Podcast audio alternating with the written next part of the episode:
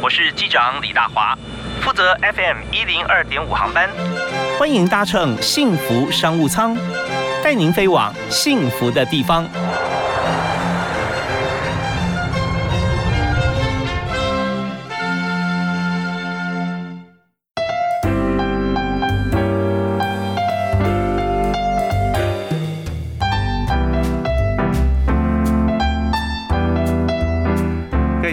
友，大家下午好！非常欢迎您在每天下午的五点到六点准时锁定 FM 一零二点五，收听幸福电台的幸福商务舱。我是李大华啊，今天这个满满的幸福感啊，飞机飞上去以后，我就觉得说啊，享受人生啊，因为每次上飞机啊，我这种感觉就是，呃，你赚到一段时间，因为在飞机上什么也不能做，但是心情非常愉快，充满了希望，你要到达下一个目的地，呃，这种感觉啊，很像什么呢？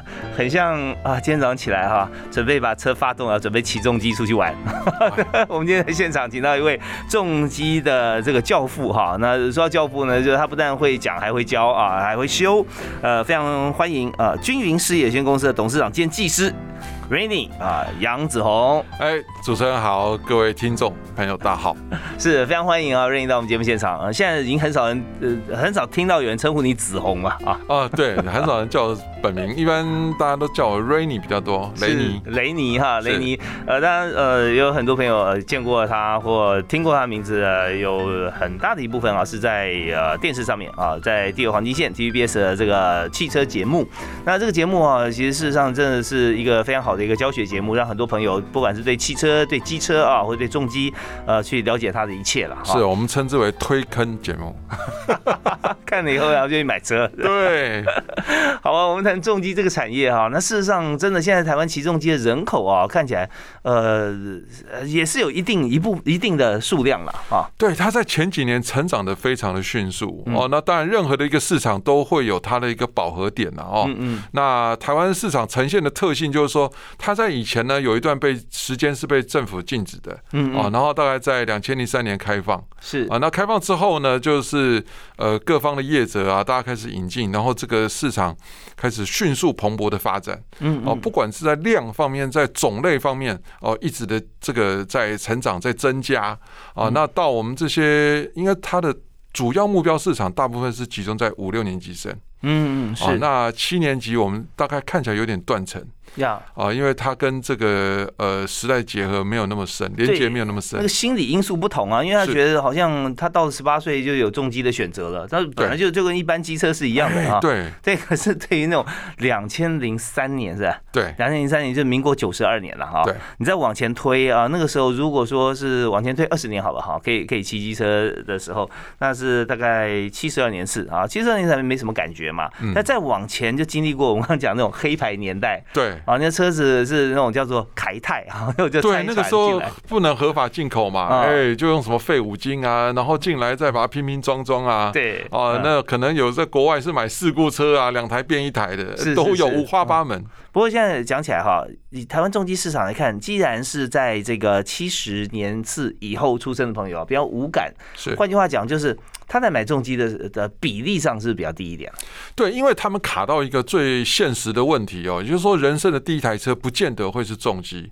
哦，因为这个碍碍于这个生活上所需哦，它可能是一台车子，哎，要载老婆，要载小孩啊，还要孝敬爸妈，全家人一起出去玩。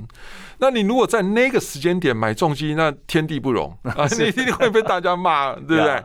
那那就可能没有办法。不过后面倒也出现一个比较特别的现象，就是我们讲排气量有大有小哦，有红牌跟黄牌之别了哦。排气量比较小的这个三百 CC、四百 CC 左右，哎，它的发展就上来了。嗯哦，因为有些年轻人想说，我买车还不见得有地方停，哎，是买车容易养车难。那如果我买黄牌？哎，可能好一点，可以解决这个上班的交通问题，可以走快速道路，对，假日又可以出去玩，然后停车方便，是是是，这变成一个新兴的市场。OK，所以说这边就是最后呢，是以 compromise 妥协的功能性取向了哈，所以在年轻人方面哈，慢慢也也会打开这个市场。那但我们知道说，在整个产业里面，市场决定了产业企业是它的生存或者发展。所以我们看到说，以目前来讲哈，台湾重机。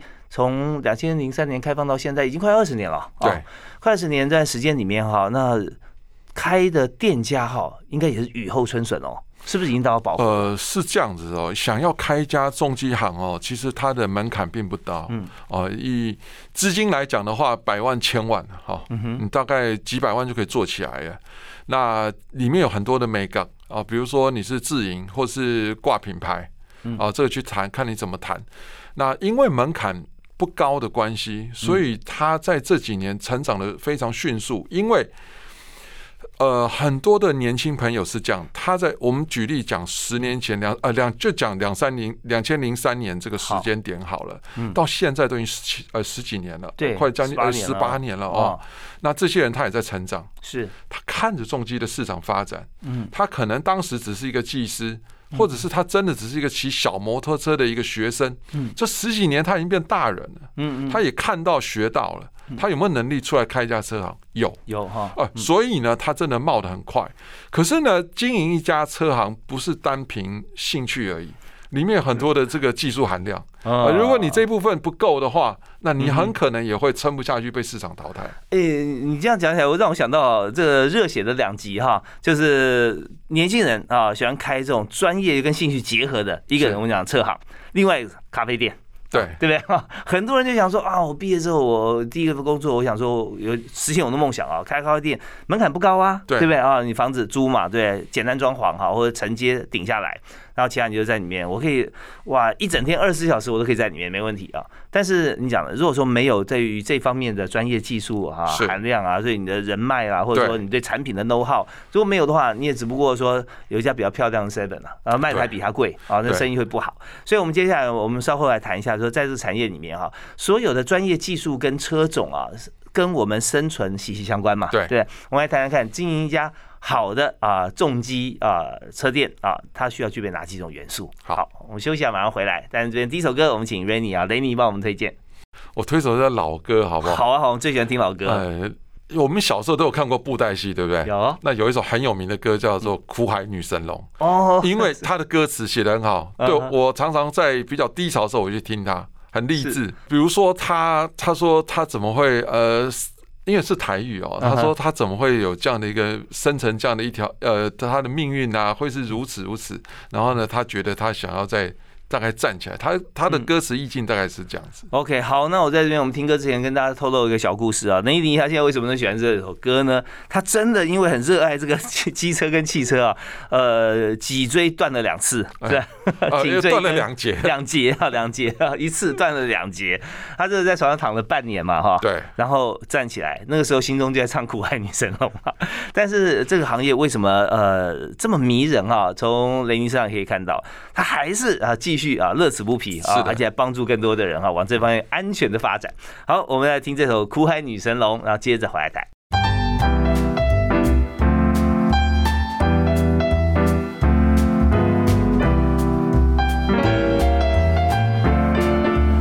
非常欢迎您继续的频道啊，FM 一零二点五，收听幸福商务舱。那今天呢，我们是在飞机上看着底下有重机在起哦啊，我们在从幸福商务舱呃里头，我们就要谈啊呃重机这个产业怎么样来经营啊，怎么样发展。所以我们在现场请到这方面专业的好朋友雷尼啊，在现场跟大家来谈。嗨，雷尼好。嗨，哎，主持人好，大家好。是那呃，那最近还是一样，常常要去录影嘛，对不对？对。所以这个产业，你会发觉哦，这个呃资讯行销这是非常重要啦。是的。在像地球黄金线类似像这样节目哈，这个推出之前跟之后哈，就发觉是不是市场有明显的波动？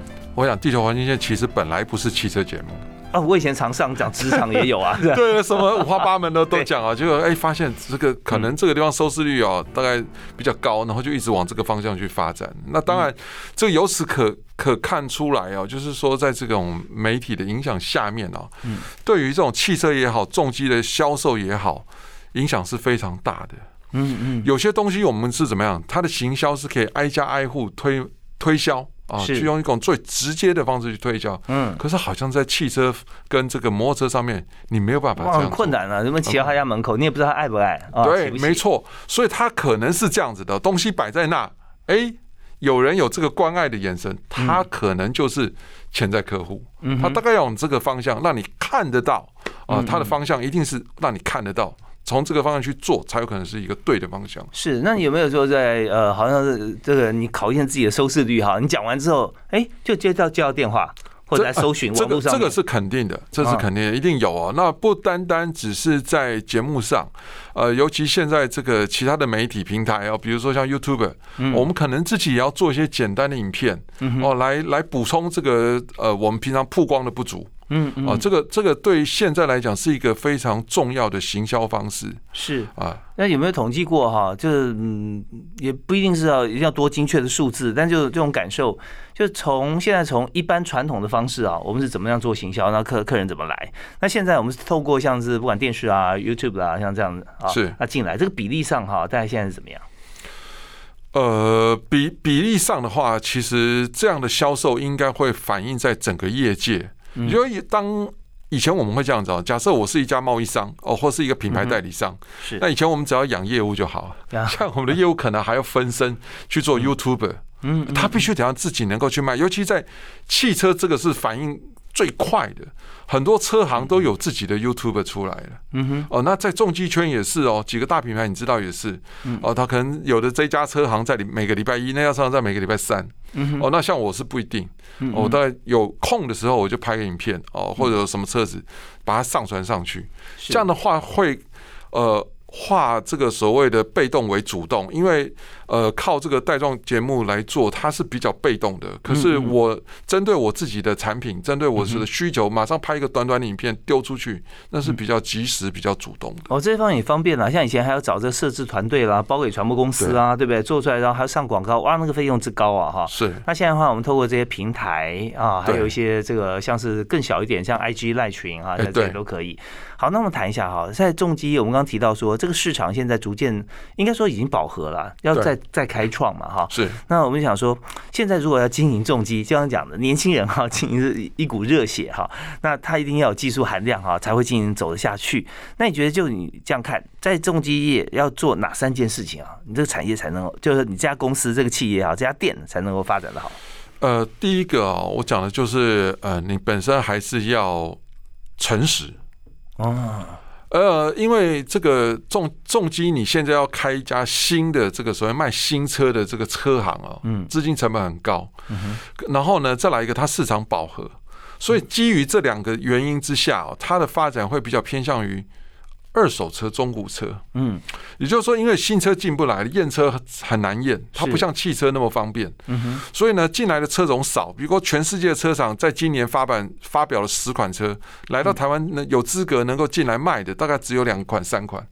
有资格是什么意思？就是它，它检验啊，它的耗能啊、排污啊各方面，就台湾的这个呃，就是台湾会把它挡在门外了。要符合我们的标准才能进来。对，那这个地方牵扯到一个所谓的验车成本。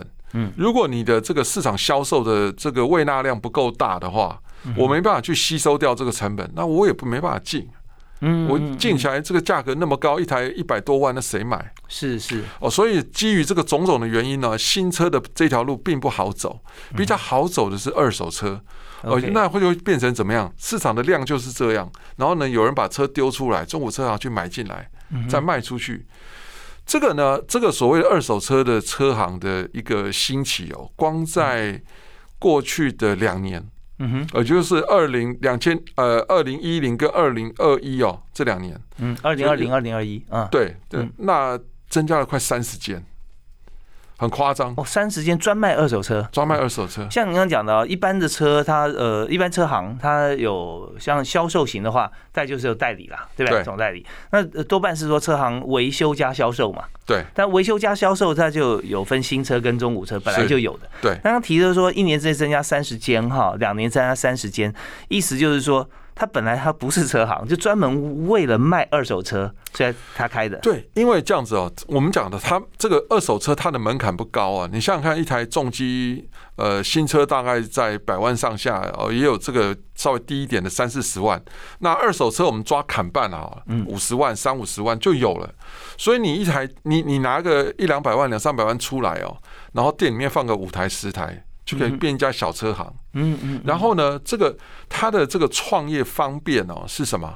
它占的面积很小，嗯，如果我要开一家中古车行，我可能要跑找跑去二省道，啊，那个平数很大，对啊，百来平。没错，可是我开一家重机车行，三十平就够了，二十平就够可。以选在市区。对啊，然后呢，就不用到蛋壳、到蛋黄区、在蛋白区就够了。嗯嗯嗯所以它的这个方便性哦，也变成怎么样？它的创业门槛低。，OK。那你刚刚讲的第一个重要就是要诚实嘛，对？因为创业门槛低的话，你又诚实啊，诚实的话就是说你要你销售出去的二手车是要符合你的说明对，啊。那中间是不是反过来讲，就有一部分他未必诚实？这个原因在哪里啊？嗯，骑摩托车、骑脚踏车是有谁不倒的？嗯摩托车这个汽跟汽车不同的就是哦，它的修复程度的问题。是那这个车有没有倒过？有没有什么问题？这从车从哪里来的？它的问题呢？其实它复杂程度哦，不比不亚于汽车。嗯，所以你卖一台车出去哦，诚不诚实很重要，因为后面会引发客源的问题。是。那你这家店的商誉一旦砸锅，就没得回头了。哦，现在网络上面这个无远佛界哈，是 有时候会被灌爆啊，那那所以诚实是很重要的。对我前一阵子就遇到一个，就是卖到事故车，嗯我也是在不知情的情形下，嗯哼。那没得商量了，那台车乖乖的买回来。哦，那怎么样会发现它是事故车？我们稍后啊，我们先休息一下，稍后回来谈啊。光是经营这一家这个二呃中古车行啊，就是说这个机车行啊，这个重机，那诚实这件事情分别在哪几个地方可以看出来？这个事故车嘛哈，那是不是可以看出来？好像说常常讲说他没有倒过，对啊 但那你就笑了，说哪有车不倒的哈？那那只是看倒的什么程度啊？这这不倒，你也许啊，从它底层上也许可以来做一个判断。但是我们来看，怎么样看它有没有倒过？怎么样看有没有事故？怎么样看是不是原漆？那这些都是厂商最容易标榜的。对那我怎么样来看？怎么样找出来？呃，到底真的还是假的？好，我们休息一下，马上回来。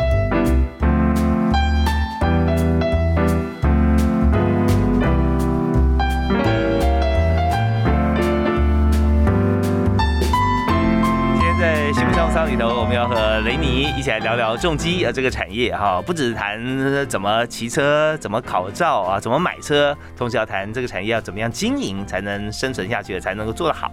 那刚刚雷尼有讲到说，第一步就是诚实，诚信真的是经商啊最重要之道了。对，根本啦，根本哎哎对，那但你讲到说诚实这件事情常发生在就是说呃你买了二手车啊中古车，呃上面的标榜就是说没有倒过没有撞过啊哈这漆是原漆，但是你后来还是会发现，那怎么发现的呢？呃，这个这个当然就是第二个哦，我们刚才讲诚实之外的第二个就是你要有那个技术。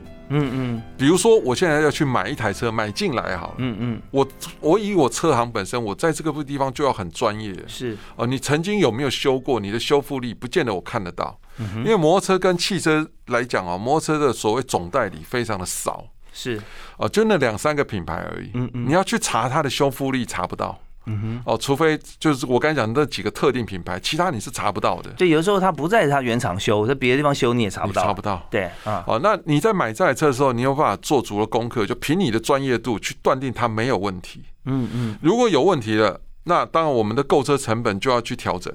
是你的车很漂亮，我高；你的车不漂亮，我低。嗯买回来之后，我们看这台车到底需不需要修。嗯哼哦，倒过、摔过，可能车台歪掉。嗯一个很简单的辨别方式，你这台车骑出去是不是正的？能不能放双手？哦这个很简单的检视，嗯嗯嗯然后再来呢，呃，一些小的零件啊，就什么三角台啊，嗯哦，这个龙头把手啊，有没有歪，有没有怎么样的，里面的一些损伤啊，嗯其实肉眼是可以看得到的。OK，那漆的话可以看得出来吗？漆大概大部分都看得出来嗯，哦，因为重机的烤漆跟汽车烤漆不太一样，重机的烤漆常常里面会包贴纸，哦，是，比如说要看有没有痕迹啊啊，对，那个那个要做假还蛮难的哦。嗯你要把嗯它做到像烤漆烤的像原来那么漂亮的话，其实那个技技术要非常非常好。是。那所以除了你自己卖的车以外啊，会不会有很多朋友跟你讲说，哎，雷丁，我现在买辆车，你帮我去看一看？哎，这个我常遇到，嗯，这个常遇到，那就是说真的就需要像我们这一类，我不敢说是专家了哦，就我们这类比较熟的人呢那 你。是专家了。对，这擅非常擅长的，因为这个车有没有什么问题？比如每一台车都有它的通病嗯嗯嗯，哦，比如有的车子呢变速箱很容易有问题，有的车呢就是很避震器很容易漏油。我我举例哦，那这个车我们就知道，哎，哪些车有它有什么毛病？嗯那第一个先看那一部分，第二看才来检视说，哎，它修就假设它有修有没有修好？嗯嗯，你如果修好，那倒也 OK，也不是什么大问题。是哦，我刚才讲了，这个吃吃烧饼没有人不掉芝麻的嗯，倒你是怎么个倒法？原地倒，哎，那有伤到地方换一换，那也不会有什么事。一台车如果真的这么一倒就坏掉的话，那个车你也不要买了。啊，这是承受得起啦，但是它的零件有没有伤到？伤到我们把它换掉。是哦，所以是可以做一个检测。买进来以后，你认为它安全 OK 了，没有问题的，你可以再丢到台面上去把它卖掉。嗯，对，所以说开店呢，最重要的第一个诚实哈，第二个就要技术含量高啊。你要可以看出来这个车有没有问题，有问题也没关系，我们就把它解决掉哈，还是可以的啊。就或者说有问题，前面你就不用买了啊，那这免得后续有麻烦。那第三个重点是什么？第三个哦，其实我是觉得就是时间跟金钱的一个控制。嗯嗯，一台我们讲哦，开店我们会在乎这个所谓翻桌率啊，是，哎，嗯，你卖车你要卖什么车？哎，你你一定认为说我要卖一个流通性高、翻桌率快的，对不起，那你在市场上的购得成本一定就比较高啊。这些大家都要嘛，大家都要嘛，这很必然的道理。那你呢要去卖冷门车，那你的这个周转率、现金周转率就要拉的很长。嗯嗯。哦，所以我刚才讲了，就是说。呃，你自己脑袋里面要有一个清楚的一个 list，什么车是跑很快，什么车是跑很慢的。嗯嗯。然后呢，我刚才前面讲的一个专业啊，跟技术，让你对这台车的估价的部分估得很准。哦，你抓进来的价钱是很准的，丢出去啊，然后呢，时间成本我们讲利息钱呢，嗯，那那台车放在店里面半年卖不掉，那你怎么办？是，像我就是专门做这种卖不掉的车，怎么做呢？为什么呢？嗯，因为我觉得如果说这种跑很快的车，周转率很高的车，我竞争我不见得会赢人家，嗯嗯嗯。可是呢，我本身的这个所谓经营方式，看你这家店哦，它有什么样的特色。哦，比如说我知名度很高，我技术应该技别人相信我的技术或怎么样的，我就可以去走比较高单价的车。那高单价的车，它的它的这个呃速度、行销速度、周转速度不会那么的快，是它会比较慢。那当然，它的利润空间要抓的比较高。嗯，哦，不然的时间成本就把你吃掉了。对，所以这也是一个溢价空间的艺术了哈。就是今天你如果说要去呃买车，如果说买方来讲的话哈，是那跟卖方本身来说，就是要来呃把时间这个因素考虑进去，就是不是？对我们店家在定价的部分。应该来讲，就是在定价的部分的话，要把这个时间成本算进去，因为真的这种车很难卖，它不是那么的好卖呀。所以说刚进来啊，你要卖一个高价的时候，就马上就有人要给你买。那你想说，哎，我才刚进，马上转手低一点出去，哎，也不错啊，是不是就可以卖低一点？呃，应该这样讲哦，就是说店里面有那么多的车。嗯，如果这台车稍微呃利润抓高了，他可能要去补那台利润卖卖很差的。嗯嗯。哦，大华哥来跟我买车，那我当然是本钱卖你，那我下一个客人就要倒霉，牺牲多一点。大概要用这样方式。讲的让我很开心，但这事情上是很实在哈，就是说呃怎么样看这个 cash flow 哈，这呃在资金的运用方面。每一种产业它有自己的独门技术啦，对，然后也是不同情况。这也不是说你今天我家店是这样子的策略，我隔壁可能就不一样，因为人脉不同嘛。是对，那你看我们的出车出货的时间顺序了哈，这很重要。OK，好，那就是我们刚刚再复复习一下哦。我呃，我们今天虽然讲的是重机的产业，但是对各行各业哈，我们都可以来参考啊。第一个就是诚信为原则哈，那第二个就是我们技术要够啊，不要说技术不够的话，有时候还被人骗了啊，那也是问题啊。没错。那第三个就是我们来抓这个时间哈，就是说呃对时机资金啊，资金的部分我们怎么样来运用啊？要在一个安全的范围之内。好，那呃，当然我们在开店方面哈。呃，这是一个原则。我们接下来回来谈，就是说，在雷尼哈，在跟这个重机哈博感情这么久的时间哈，有没有一些在你经营上面啊碰到有这样非常难忘的事啊？有些故事可以举给大家听，好不好？我们休息一下，马上回来。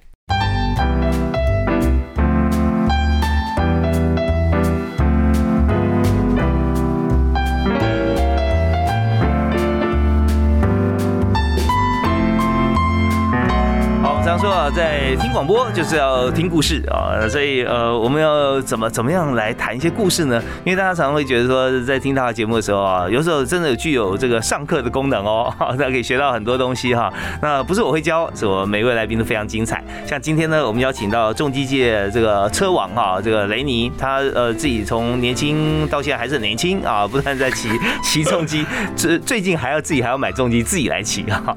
我们来谈谈看，在你经营的过程里面哈，有没有？没有发生哪些事情让你非常难忘的？以重机来讲，其实我我讲我创业的部分。好啊，就是我原本是做汽车改装，嗯嗯，哦，在那我之前汽车改装为什么会收掉？我有点觉得莫名其妙，你知道？哦，为什么就突然有个时间点哦，嗯客户都不上门了，哦，然后半年我就撑不住了。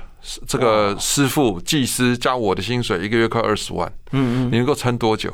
六个月我就再见了，就一百二二十几万就没了，就是这个所谓的周转金嗯嗯哦，这这个预备金就烧掉。是，哎，为什么那个时候这个呃是什么年代啊？哎我长大我懂了哦，SARS 哦哎，OK，跟现在很像。是，哎也零三年也是开放重机的时候啊，因为 SARS 二零零三嘛，对，嗯但是那个时候还没有还没有想到重机这一块，所以我汽改装车在那一块倒掉了。嗯嗯，那后来呢，我遇到的是雷曼兄弟，哦哇，那是零八年啊，零八08零九啊，你我中年失业，那一年四十几岁，中年失业，那时候还在做做汽车，我在媒体汽车杂志，OK OK，哎，我们总经理跟我讲，就是呃，你就做到今天，过完年回来你就不用上班了。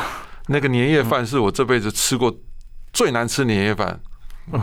那身边剩什么呢？就剩一台重机。哦，我朋友就说：“那你就把重机卖了吧。”嗯我就回我朋友说：“这个有点像哦，烧钞票在取暖。”我就剩这么一台重机，你叫我把它卖，那那个那个卖了那几万块，我能够吃多久？大哥，你不知道，我有四个小孩要养。哇，这我这你把重机卖了，了不起四五十万、三四十万，你能够吃多久？那时候是哪一台？呃，Suzuki 的一零九 M 一零九啊，那个美式机车很大台嗯哼哼，那还贷款买的嘞。哇，那后来我在我家门口哦，嗯接下来怎么办呢？这个在这里跌倒就在这里站起来，我就一零九的部分，我后来成立一个俱乐部。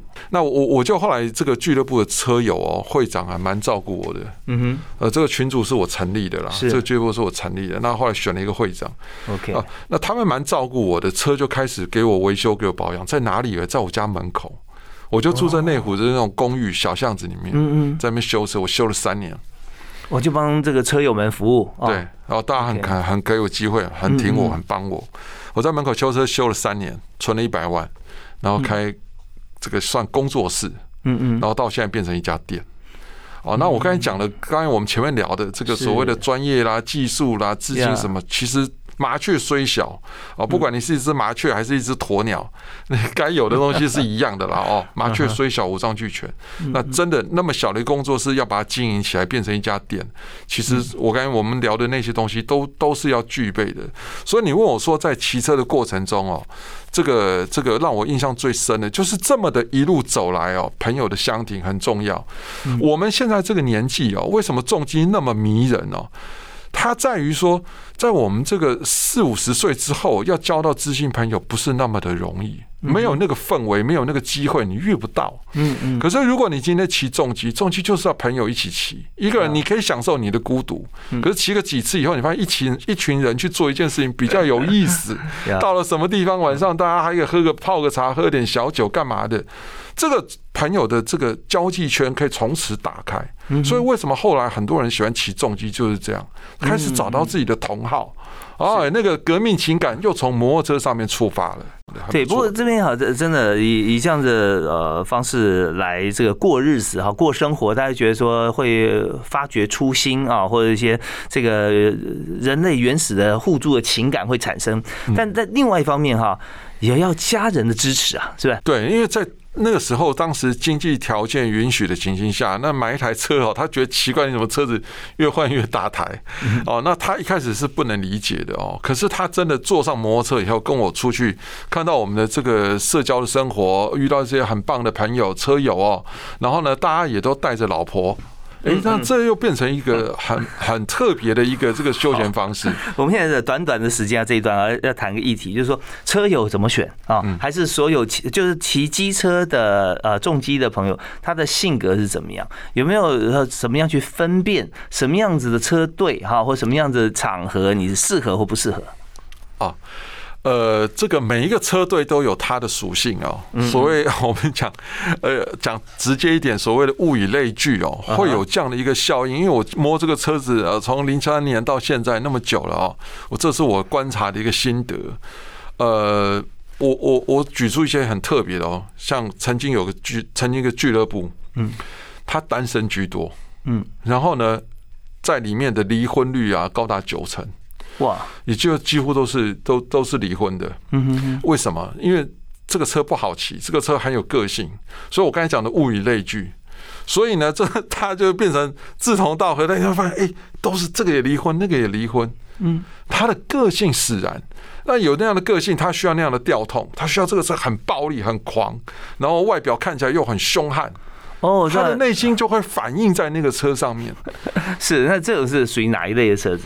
呃，其实，在嬉皮车里面占很大的成分哦。嬉皮车，我讲一个小故事哦嗯，它最早就是从美国这个所谓社会文化、所谓的一个叛逆发展出来的。呃，也没错，哦，退伍军人对不对？二战打完了，哇，宣泄他的不满，哈雷的故事就从这个地方走出来的。对，嬉皮车跟这个街车跟赛车是完全不一样的了。啊对，然后每个族群都有它一个很特别的地方。OK，所以这方面还有另外一方面就是说，呃，它的另外一半啊，或者是这种车不太适合哈去载人？对，那也有一个就是那种所谓旅行车。哦，你看有挂箱子，有挂尾箱，后座跟沙发一样，哦，那当然就是非常适合载人的车。是是是，哦，那这种又很多夫妻档，嗯哎，那种退休的，嗯哦，那他们的这个这个玩法又不太一样，喜欢公路旅游。OK，所以说机车哈这件事情啊，它是中性的啊，它它没有任何的这个呃情感因素放在里面，就是它就是一台车，只是看你怎么样使用。那我们要选车队的时候，你要思考到说你觉得什么样适合，当然希望说呃这是一个呃全家和乐一起欢乐的啊，我们就找像这样子的车队。如果说你想说个人去这个呃去讨论技术啊啊，或者是刺激一点的，刺激人啊，那是另外一群哈。但重点就是说，我们希望说，任何一个工具啊，都是让你原先的家庭是更加和乐是最好。OK，好，那我们稍后回来啊，最后一段我们要谈一下，就是机车现在呢，呃，考照这件事情啊是怎么样？还有就是说，重机通常都是极高速啊，就是说极速高啊，加速快啊，那怎么样控制它的风险？另外再来就是人格特质啦。如果说现在好像要进入这个车界的年轻人啊，像你要招兵买马啊，是啊，这个找同事啊，你会问他什么问题啊？什么人最适合？啊，我们休息一下，回来谈。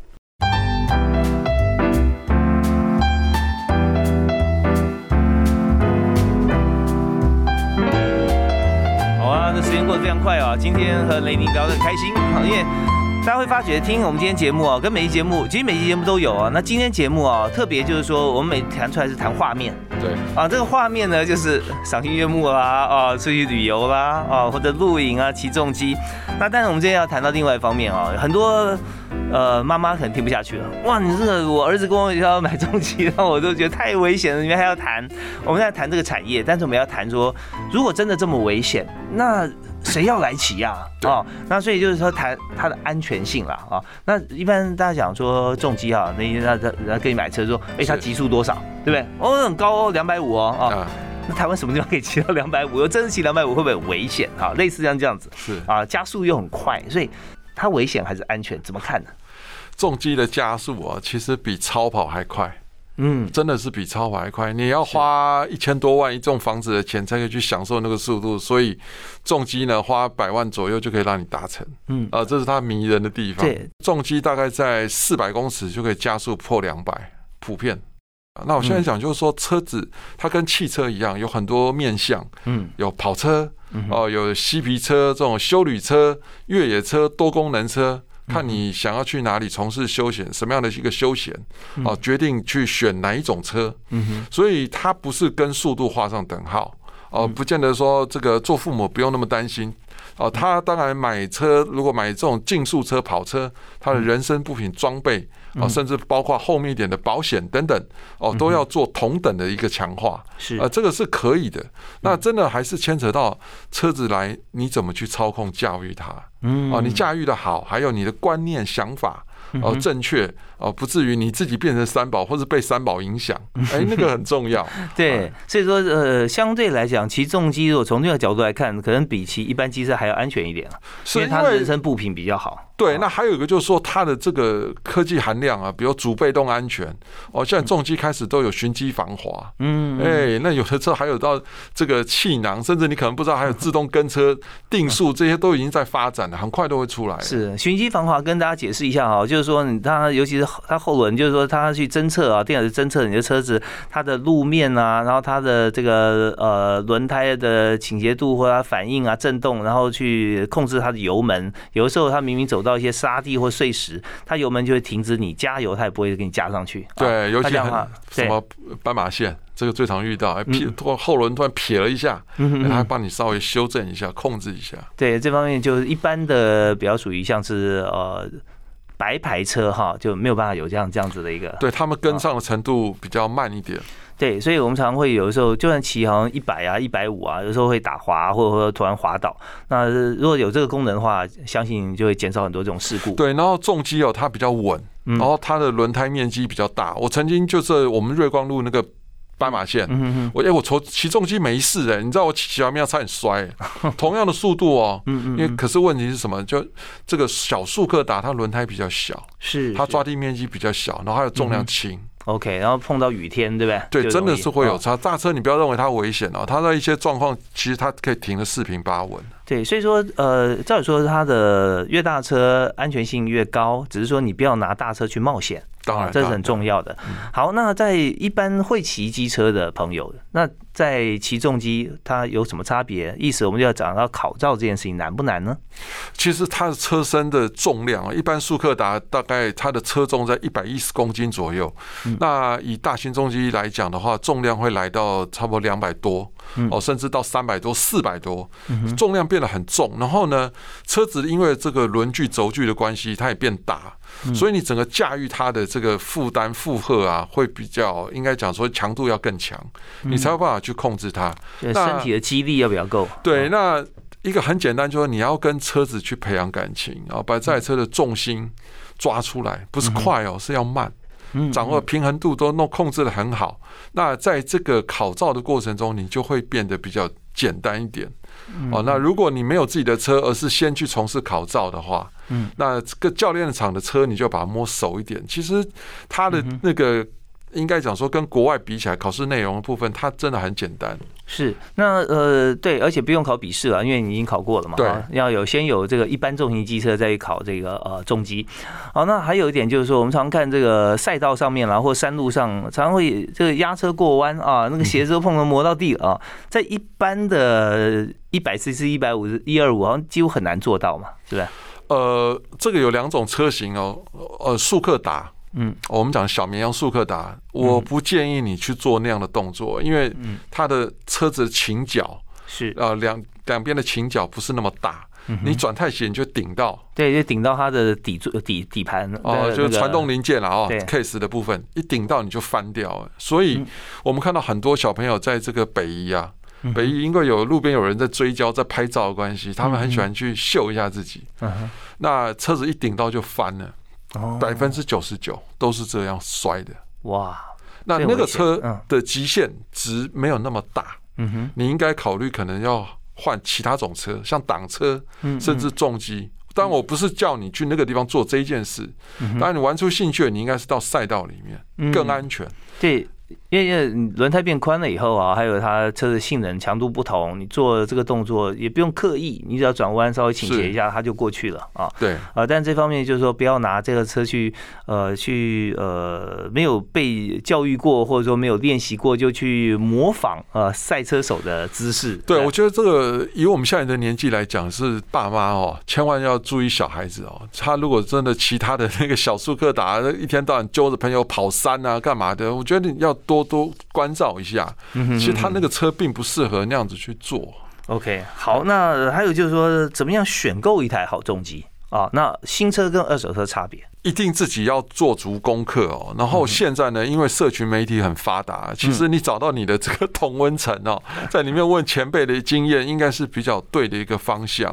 嗯嗯，那再来就是选择一个可靠、可信赖的店家。当然，我刚才讲了诚实哦，人诚实以对。那在买车的过程中不会有问题的话，接下来骑的部分就看你自己了哦。哦，那我刚才讲的，还是要加入车队。所以我们今天谈重机哈，那还有个重点哈，就是说现在缺不缺人呢？是这个产业里面。这个产业是这样的，它你一定要对它有兴趣啊、哦。嗯那再来一个就是还要有天分嗯嗯，我就讲啊，看你是做销售端还是做维修端。嗯如果你是做销售端的话，你要对车很热爱，你熟，你懂，你能讲，别人可能会被你说服。是哦，那当然这个是行销的部分，我不多谈。嗯，那在维修的部分更要有天分，它很多很多的学问在里面。哦，看听雷一讲话哈，呃跟看到他表情你就知道说他对这方面非常非常在意跟执着啊。但是平常也是起重机人，感觉大辣辣的，但是你要做维修啊，要非常的完美主义。对。好，那我们在今天节目里面，我们谈了重机，谈了这个雷尼他的经营模式，还有他自己的人生故事啊，非常精彩。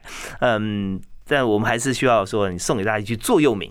这个骑车哦，我们常讲啊，就是开车哦，像在欣赏一幅画，因为你坐在车里面，透过窗户看出去哦。那骑车呢，只是在那幅画里面，所以呢，呃，骑重机的感觉跟开车不一样。那重机就是。你给他生命，他给你生活，嗯，哦，你把那台车呢带他去哪里上山下海，他可以回馈给你一个很棒生活，包括你认识车友，啊，然后呢，跟带着自己的老婆啊，那充实你的幸福生活。嗯，是，这讲的真好，就是我们。开车跟骑车的差别啊，骑车就是画中仙了啊，开车就是欣赏那幅画的人，那都很好看。你要把自己放在哪里？那给予生命跟生活，生命就是时间，我们要把时间给这样重击啊，跟这件事情的话，它就会给我们在时间里面回馈我们生活。那当然安全第一这一部分啊是不在话下。那刚才已经提过了很多安全的配备啊，这些一定要有啊，不是穿起来炫，而是它可以保护你身体的安全。是的，是的。好，我们今天非常感谢哈雷尼在我们节目里面。好，在短短时间里头跟大家谈了这么多有关于这个重机相关的部分。那如果说大家想要看雷尼他修车或试车的部分啊，也可以看上网呃，直接打雷尼就可以了嘛啊。对，雷尼重机或者均匀哈，均是呃巨力万钧的均，一个金字旁在一个云啊，均啊，云是云云朵的云，均匀事业公司的董事长兼自己最重要的技师。是。好，我们再次谢谢雷尼，谢谢，谢谢大家，谢谢各位听众，我们下次再会，拜拜。